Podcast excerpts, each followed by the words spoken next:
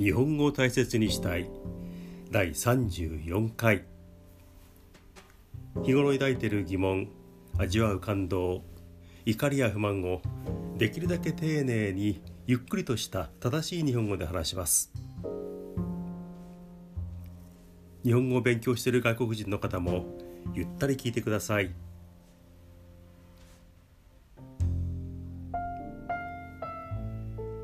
はい。発表されましたね。えー、おととい新元号が発表されました。平成の後の新しい元号です。実際にその元号が使われるのは5月からですがああそういう年号がやってくるんだというのでみんなあの日はテレビにかじりついて、えー、新元号の発表を見ていました。外国人の方は元号って何？年号元号なんでしょうって思うかもしれません、えー、単純に2019年というふうに言ってしまえば済むんですが日本はね昔から元那何年、えー、文久何年明治大正昭和平成そういう年号を使ってきました、えー、新しい年号は令和。これを聞いた時に皆さんはどういうふうに思ったでしょうかね。私はもう結構年がいっていますから平成という新しい年号が、えー、30年前に発表された時にあの時のことをよく覚えています。以前にも少しお話をしましたが当時の小渕官房長官が、えー、座って会見をやってあの額をパッとこちらに向けました。平という字になる平成。それを見た瞬間に、えー、みんな平成？ポカーンとしました。今回の令和についてもみんな「おえ令和？令和？令和？令和」菅官房長官が「令和であります」っていうふうに言いました。イメージとしてあの「令」という字あの自慢になりますが「あの和」という字は復活するのではないかなというふうに思っていました、え、それがあの当たったんですがまあまあ、まあ、自慢するほどのものではないですね。えー、霊という字には霊という字のイメージというのはみんなあの年号に使われるというそんなあの発想がなかったのかもしれません。えっ、ー、と命令の霊号令をかけるの号令の霊年齢の霊ぐらいしかなくてでよく考えてみるとあのお嬢様ね霊場真相の霊場なんていうね、まあ、素敵なお嬢様のことを霊場っていうふうに使うこともあるので調べてみると霊という字はきちんとした素晴らしいという意味もあるようであそうだったんだっていうので今回初めてもう改めて思いました。ただあの所詮しばらくすれば慣れてしまうんでしょうけれども初めて見た言葉っていうのは馴染まないですよね。だからとっても違和感があります。年齢の霊霊場の霊に平和の和うん。いつになったら馴染むんでしょうかね。平成の時もね最初はみんななんか違和感があってなんだ平成馴染まないなっていうふうにみんな思っていました。でも今こうなると平成ってよかったよねっていうふうになるんですから不思議ですよね。令和の次の年号ができた時にはできる時には令和ってよかったよねって絶対思うと思います。そういうもんなんだというふうに、えー、思います。自信があります。でね皆さんはああれって思わないでしょうか？私は結構そのアクセントというのにこだわってしまう人間なのでえーと、とまだ発表される前に新しい年号が、まあ、複数のアクセントなんか2通り以上アクセントがあできそうな言い方がありそうな言葉ではない方がいいなというふうに願っていました。例えば明治大正。これはねまあそれ以外の読み方っていうのはまずないですよね。明治とか大正大正とか大正とかまあないですから、えー、よかったんですが昭和についてはアクセント辞典には昭和昭和2通り載っています。昭和が前に載っています。一般的に前に掲載されてる方があのまあ、多くの人が使うでしょうね。そちらの方がまあ一応いいですよっていうので昭和が先。で昭和が後になっています。でこの令和という年号。私はあの先ほどから令和令和と言っています。あの平べったくアクセントを作ってあの平らにしゃべる言い方をしています。ただ今世の中は令和令和というアクセント言い方が今のところ主流です。NHK も令和令和と言っています。テレビ朝日それからえー、日本テレビ、まあ、これ関東地区での呼び名ですけれども、まあ、それぞれの系列が令和令和と言っています。フジテレビ系列も今のところ令和できています。ただ TBS さんは令和に変えようかなという動きがあるそうです。ただし全体的に見ると令和というアクセントが今使われています。嫌だなというふうに私個人的に思っております。菅官房長官が新しい年号は令和でありますというふうに発表しました。そしてその後の話を安倍首相がしていましたが年号について安倍首相も盛んに令和令和。これあの専門的に言うと頭高ということでアクセントが頭にある令和という言い方を盛んにしています。それに倣って各放送局がほぼ令和という言い方をしています。あの政治家のね皆様最近はあのへんてこなアクセントが好きで例えば本来は財政というふうなアクセントが本来なんですが正しいんですが国会では財政やたら財政財政言います。外国とのやり取り外交についても外交ってやかやたらと言います。あのちょっと前に問題になった忖度。あれもアクセント辞典で言うと忖度が正しいアクセントです。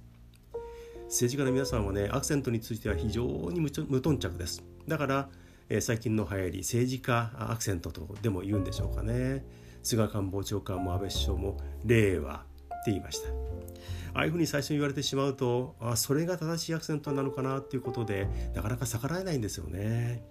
ただ各放送局それからまあまあ喋ること話すことを専門にしている人たちはやっぱり昭和と同じように令和を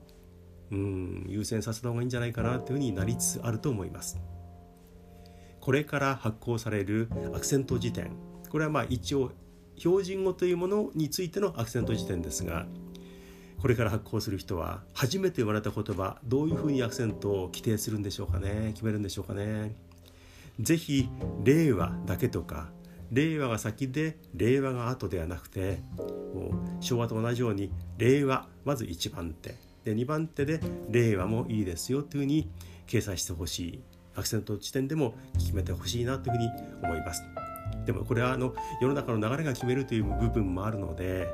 どういうふうに世の中に安定していくのか定着していくのか密かにというかかなり注目しています。アクセント辞典これから出るものどういうふうに決めるか非常に注目しています。外国の方はねあの年号のこの話っていうのは本当につまらないと思います。ごめんなさい。で世の中に初めてできた言葉今回の令和と同じような初めて呼ばれた言葉あるいは初めてついた名前っていうのは後々まで残りますよね。そういう意味でかなりこじつけになりますが私私たちの周りにこういっぱい、えー、生えている野草植物っていうのは、えいろんな名前を持っていますよね。もちろん海外での名前、ね、外国ではこういうふうに呼んでいる。っていうのもありますけれども日本でいう和名日本でいう名前はどう決まっていくのか。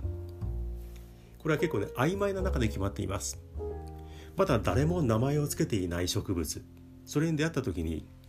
植物学者がこれは何という名前にします。っていうふうに発表して、えー、大々的にやってしまうとその名前になったんですね当時は。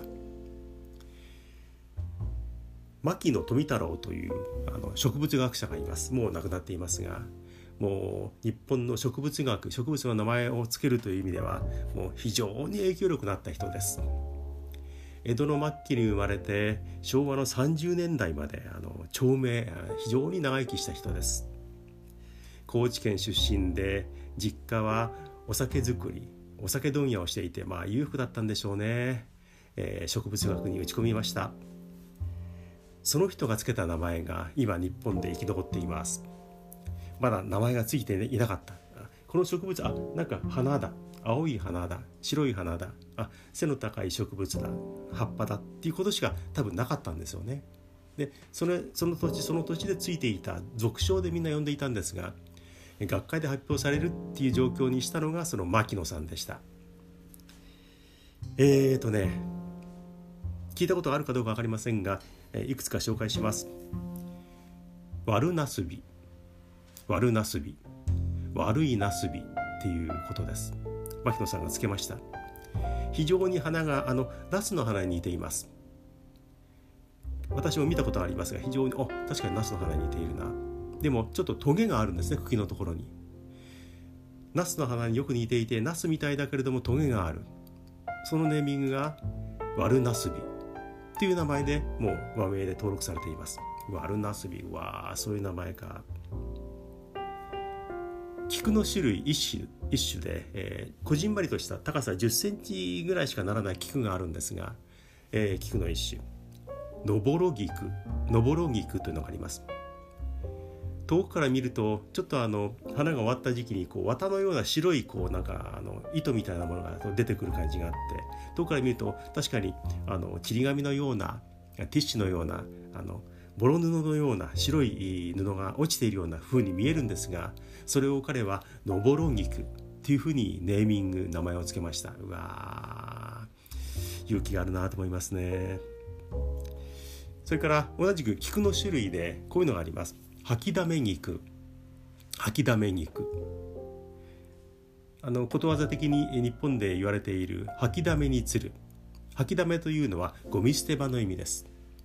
ゴミ捨て場のようなところなんだけどこんなところに綺麗な人がいた綺麗なあものがあるっていうので吐きだめに釣る。っていうふうに言いますよね。その吐きだめを使って吐きだめ菊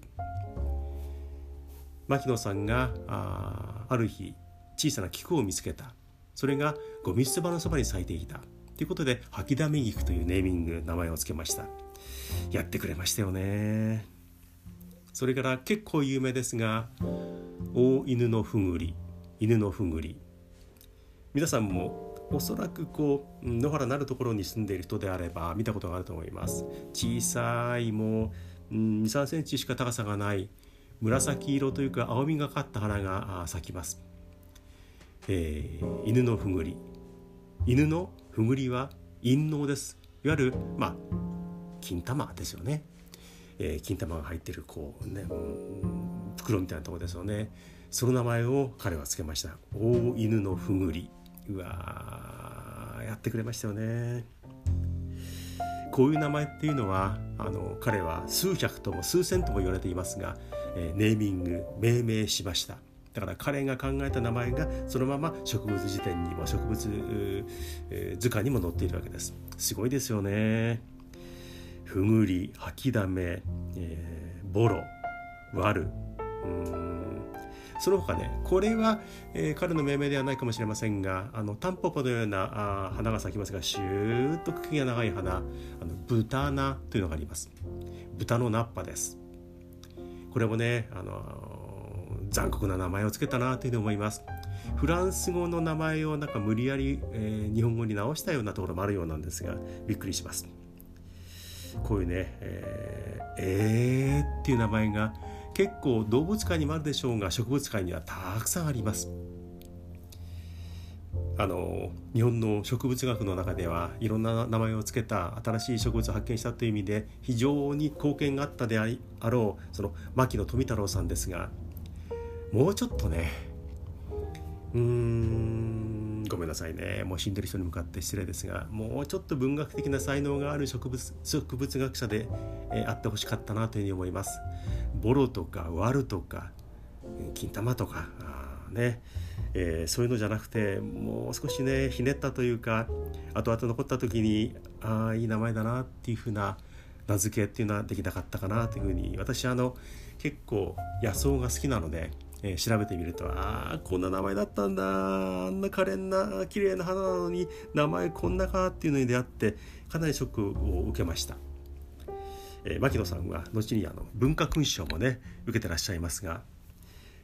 正直な人だったんでしょうね。見たまんまあゴミゴミ箱のゴミ捨て場のそばに咲いている菊だからえー、吐きだめ肉。あこれでいいとかねしちゃったんでしょうね。あれが吐きだめ肉ではなくてなんとなくこううん白小肉。ああんまりセンスないですかね。なんとなくうんもうちょっと綺麗な名前であれば違ったなというふうに思います。でももうこれはね直しようがないですからね。えーとね令和という新しい年号から植物の変な名前というふうに話を無理やり持ってきてしまいましたけれども。さあこの話を戻します。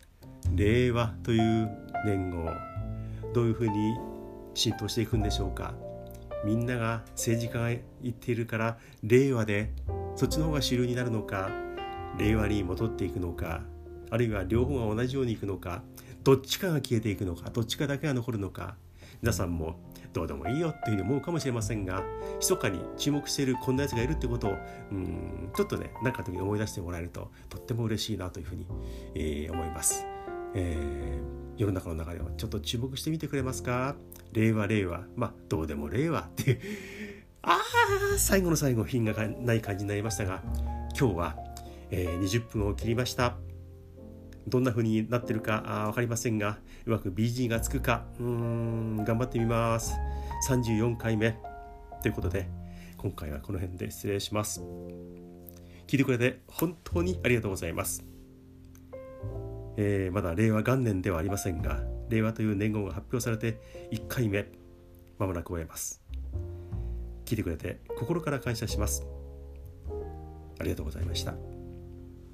それでは to be continued